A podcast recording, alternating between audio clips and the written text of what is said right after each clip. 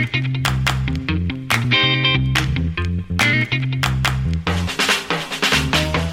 い、えーここからは日本ポッドキャスト協会配信リレーミニ。4月30日の今15時30分の予定です。私ポトフとはい、ナッチです。お送りします。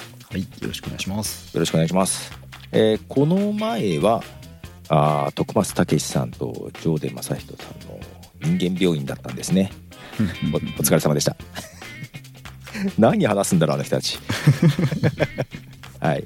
で、えー今日は、まあ、一応テーマとしてはねポッドキャストとか音声配信のことを話そうというところで、うん。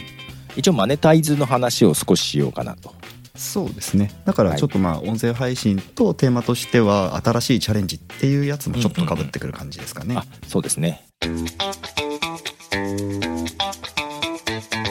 9月30日に話したうんオーディオスタートさんっていうところがね、はいはい。なんかまあマネタイズする仕組みを作りたいって言っていてもう始めていて、うんちょっと乗っかっていて多少収入があるので、ほうほうほう。数百円ですけどねああ、それでも広告収入としてはちゃんとしてる方っすよね。まあまあまあマネタイズの話はねもうずーっとあったわけですよ。うん。まあそれこそ2005年6年始めた頃も、えーブログのアフィリエイトの次はポッドキャストかっていう形でビジネス目的の人がいっぱいなだれ込んできたんですよ。もうそんな前から。どうでしょうね、これ広がりますかね？みたいな感じで、うんうん。目目をギラギラ輝かせながらいろんな人がいましたけど、うん。まあ、しばらくしたらさーっとみんないなくなったんですけどね こりゃダメだぞみたいな。まあそこからちょっと平和な時代がしばらく続くんですけど えマネタイズとか考えてます？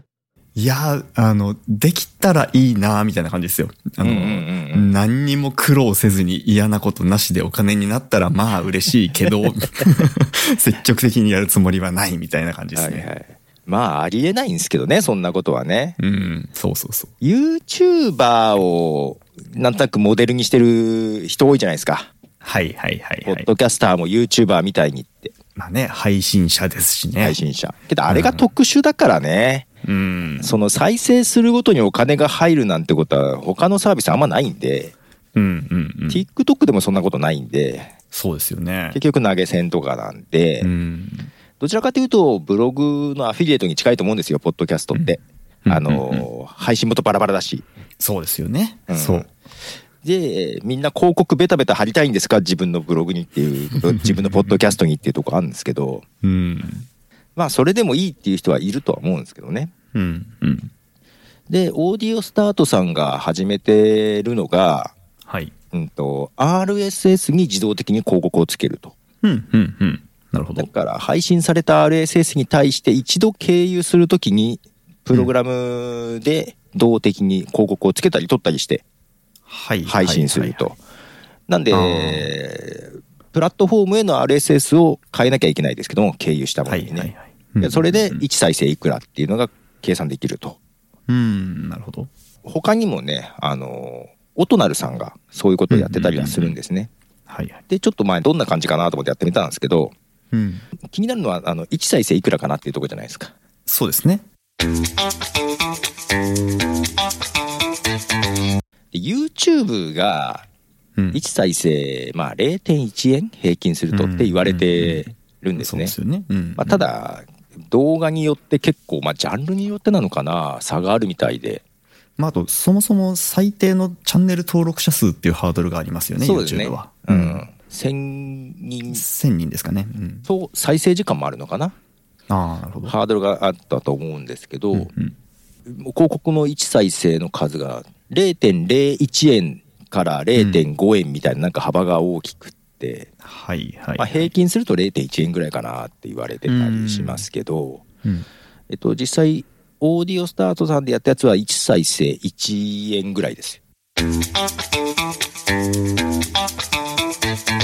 えー、かなり高い印象ですね。これ皆さんあの自分の番組で、あ、これいくらになるんだな、みたいな計算が今、バチバチっとそろばん弾いたと思いますけど。はい。うん。で、今、大きな問題があるんですけど、うん。まあ、その前にあの、そうそうそう、あの、音るさんもやってるんですけど、うんえー例えば朝日新聞とかそういうのも使ってるのかな。新聞社とかラジオ局とかやってる番組に広告をつける。まあ、広告主さんが出してつけるっていうのをやってるんですけど、まあ、一般の人は入れないんですよ、そこにね。はいはいはい。けど、あの、なんだっけ、ポッドキャストランキングっていう音るさんがやってるサイト。に登録すると、その広告ネットワーク、もしオファーがあったら入りたいですかっていうアンケートはあるんですね。はあ、なるほど。はいうんで希望しますって言って、まあ、声がかかるの待ちな状態にはできるけど、昨日今日始めたばかりの番組がそこに入れるかっていうとそうでもない。そうですよね。で、オーディオスタートさんはそれが OK なんですよ。へえ。入れるんですよ。誰でもいい。太っ腹というか、間口が広い。うん。これ全然月間の視聴数ほとんどない一桁二桁ですけど大丈夫ですか？あ全然いいですよみたいな感じでへえ。例えば他でまあアンカーまあ Spotify に変わりました Spotify から配信してるものの RSS に広告をつけるってこともできるんですけど、もうプラットフォームとしてオーディオスタートさんで管理画面もあってそこから音源アップしてっていううん。ホスティングみたいな。なこともしてくれるんですよねはいはいはい。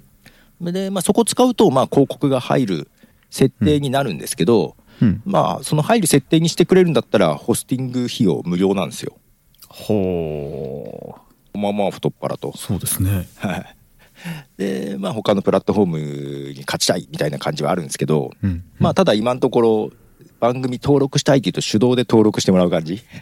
うんうんうんうんうん。あの、手動でっていうのは配信者の手動じゃなくって、あそうですねオーディオスタートさん側の手動でってことですよね。はいメールフォームでお願いしますっつって。じゃあアートワークメールで送ってくださいみたいな感じああ、いいですね。スタートアップ感ありますね。スタートアップ感がありますね、うん。でまあどうなのかなと思ったんですけどいろいろ話を聞いているとうん。えっ、と昔から広告配信の事業をやっていてうん。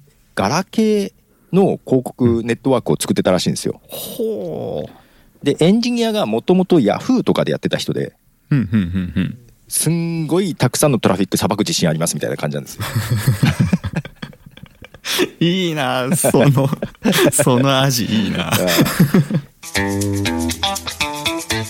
で、まあ、例えば大手さんとかはね、まあ、配信数が多いものしか広告つけれないのはまあ多分いっぺんにそんなさばけないんでしょうねつってうちなら別に番組数いくら増えてもなんとかしますよみたいな感じを言っていて 面白いなと思って。それで面白いなと思って使ってるんですけど。うんうんうん。ただいろいろね問題があるのは、うんとそういうような仕組みであ1再生いくらってつくんだと思ったらうん。エピソードごとに毎回広告つかないんですよ。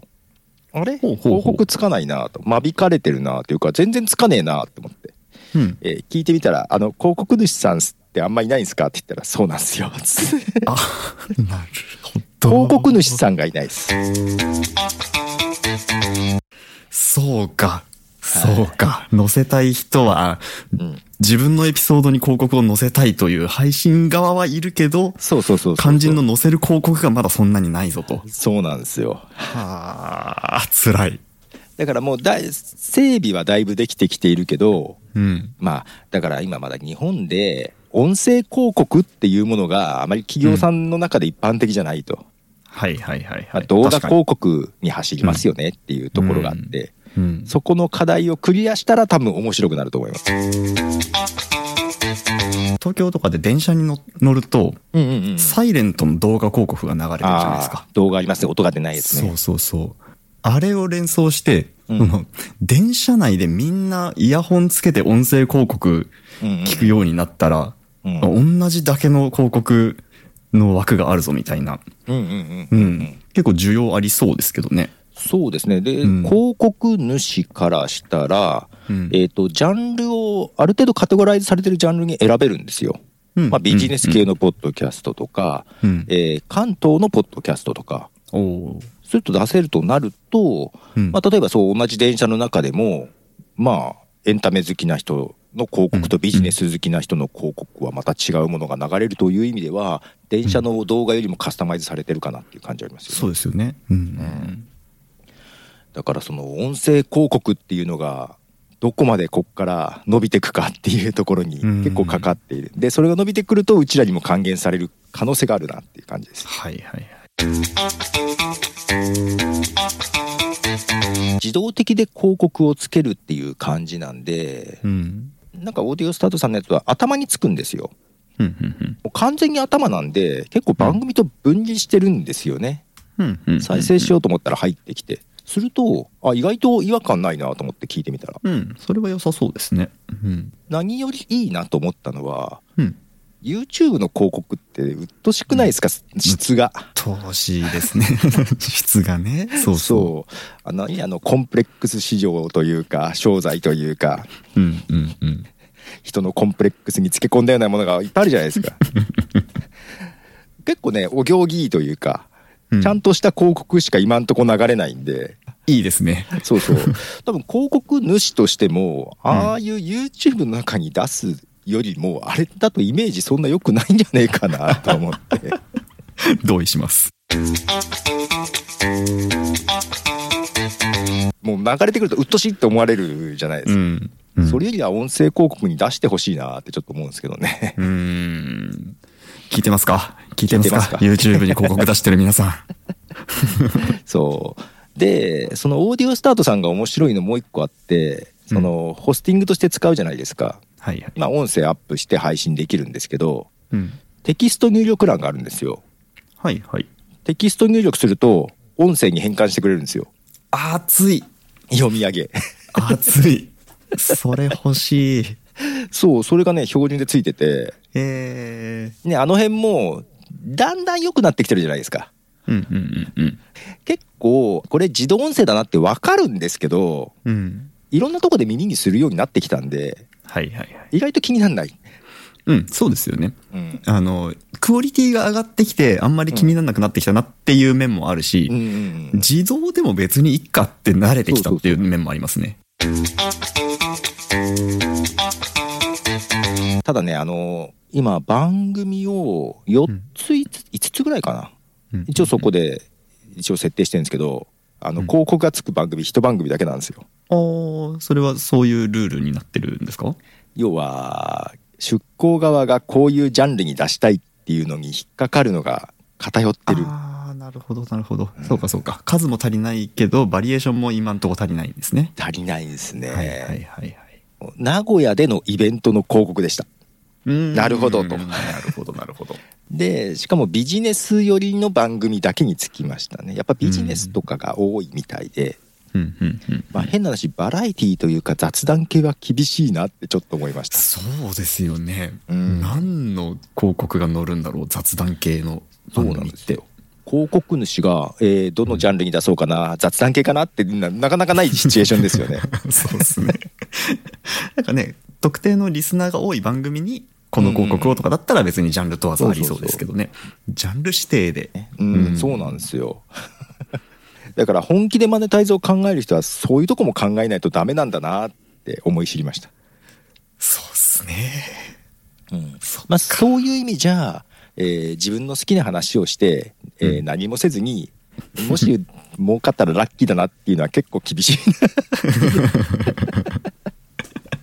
そりゃそうだというね。うん。とりあえずあのこの音声業界に CM 素材が不足しております。うん。まあ協会でもねあの載せてるんですけどねページに少しね。あ、そうでしたっけ？CM ある番組で応募してくれた人っていうか送ってもらった人は、うん。そういうのもね、うん。なんか増えていくといいなと思ってるんですけど、うんうんうんうん。そう企業なんかもそういうね個人で作ってる人に頼むっていうのも手かなとは思うんですけどねうんうんうん。そうですよね、それも。